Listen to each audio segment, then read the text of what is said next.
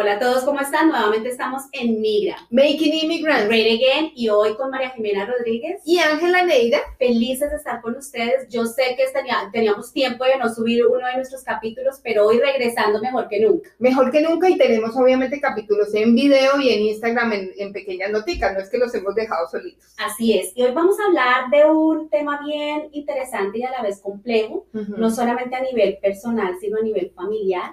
Y es hablar de dinero, ¿no, Jimé? Sí, sí, sí, el dinero es tan importante en las familias, en las parejas y sobre todo que los latinos, a nosotros no nos gusta hablar de eso, Así es. como es un tabú. Así es. Entonces, el capítulo de hoy lo vamos a llamar Finanzas para no financieros. Y la realidad es que muchos de nosotros, posiblemente nuestro background o nuestra experiencia no es en, en finanzas ni en temas que tengan que ver con dinero. Y nos cuesta trabajo, nos cuesta trabajo de alguna manera organizarnos y darnos cuenta que si arrancamos con el pie derecho, podemos crecer más rápidamente y no vamos a tener malas experiencias.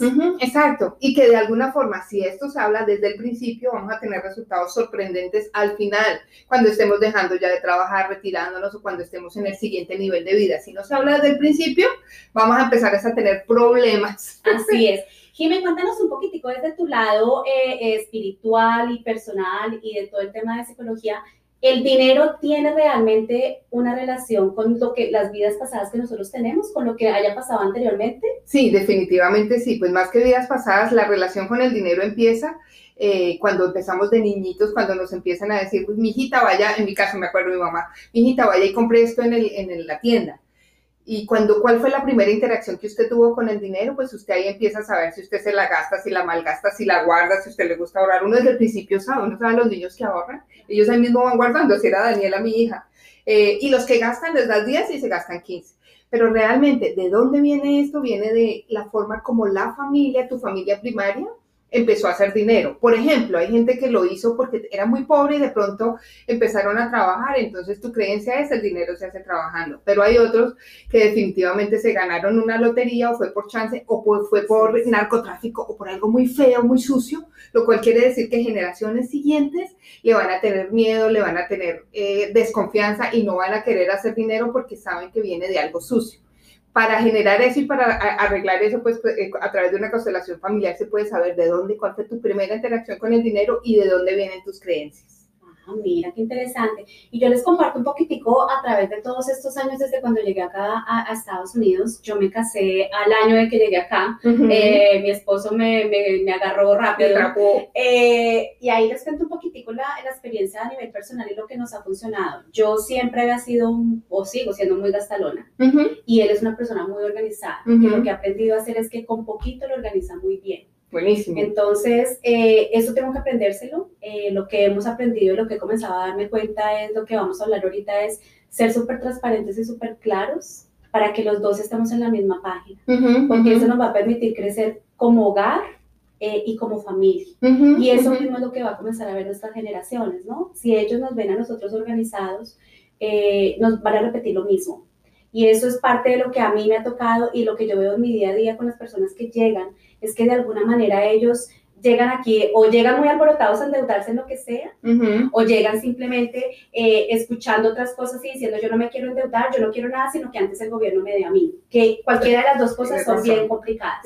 Entonces yo creo que con esto es, eh, queremos hablar con ustedes y compartirles unos tips que nosotros creemos que ustedes van a poder aplicar a su vida porque esto nos afecta a todos. Y con eso arrancamos con el primer tip, Jimena. ¿Qué quieres, no sé qué quieres aconsejar? Bueno, yo, de acuerdo a lo que tú estás hablando en este momento, me parece importantísimo que a los hijos les pongamos límites desde chiquitos. ¿Cuánto pueden gastar? ¿Cuánto no pueden gastar? Y sabes que es súper importante darles premios cuando ellos cumplen. Y es que me, tú hablas de eso, me acaba de llegar mi hija con el celular. Ella tenía 100 mil pesos que se podía gastar. Si ella se gastaba 101 mil en su celular, ella lo tenía que pagar.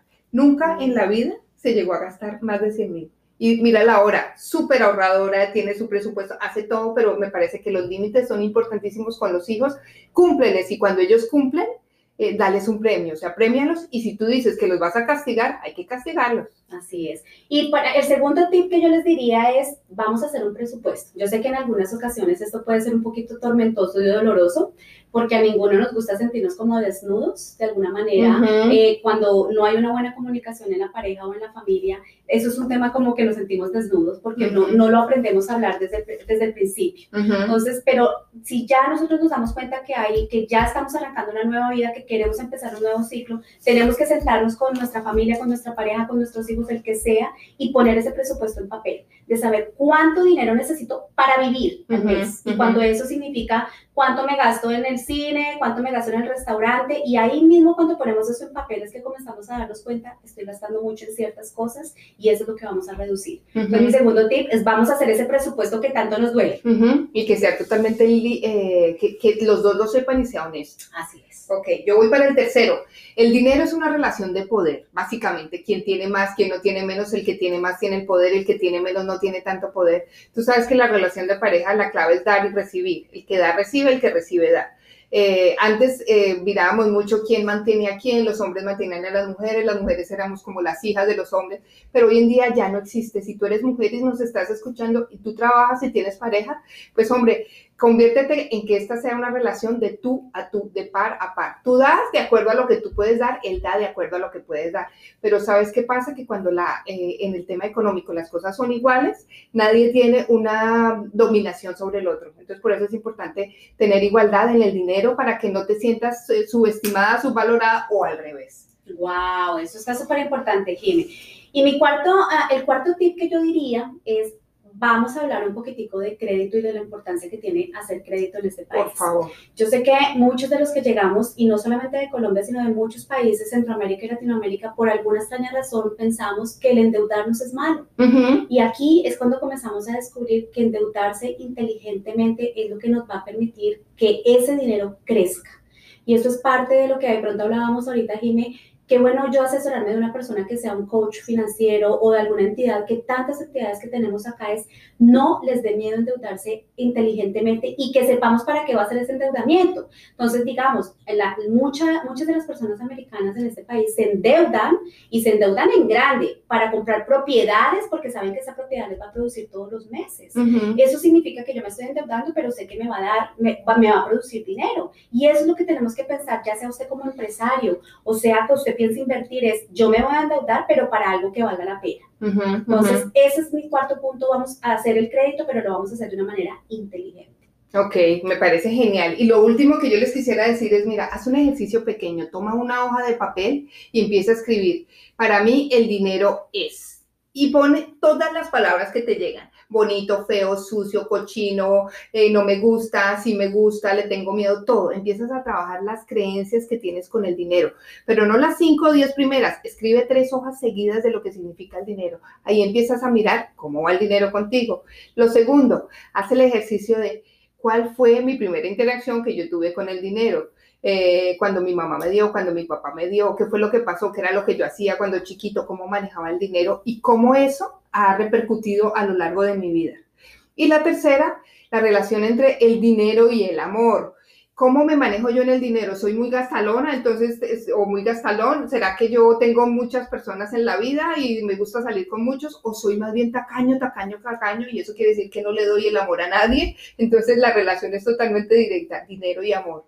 Así que los invito a que hagan ese ejercicio y no se escriban todo lo que necesiten saber con respecto a dinero, planes de financiamiento, lo que quieras con Ángela y conmigo. Óyeme, ¿de dónde vienen mis creencias del dinero? O las dos y trabajamos. Y acuérdense de algo y algo con lo que queremos hablar. El dinero no es la base de la vida, pero lo necesitamos para crecer y para poder tener un mejor futuro para nosotros y nuestras familias. Por eso tenemos que ser inteligentes en saberlo manejar y de una vez en adelante comenzar a trabajarlo para que crezca porque tenemos 15 años, 10 años productivos, así que vamos a comenzar a trabajar súper fuerte en esto para que esos 10, 15 años los tengamos, los podamos disfrutar en pleno. No, como decía Pambele, es mejor ser rico que pobre.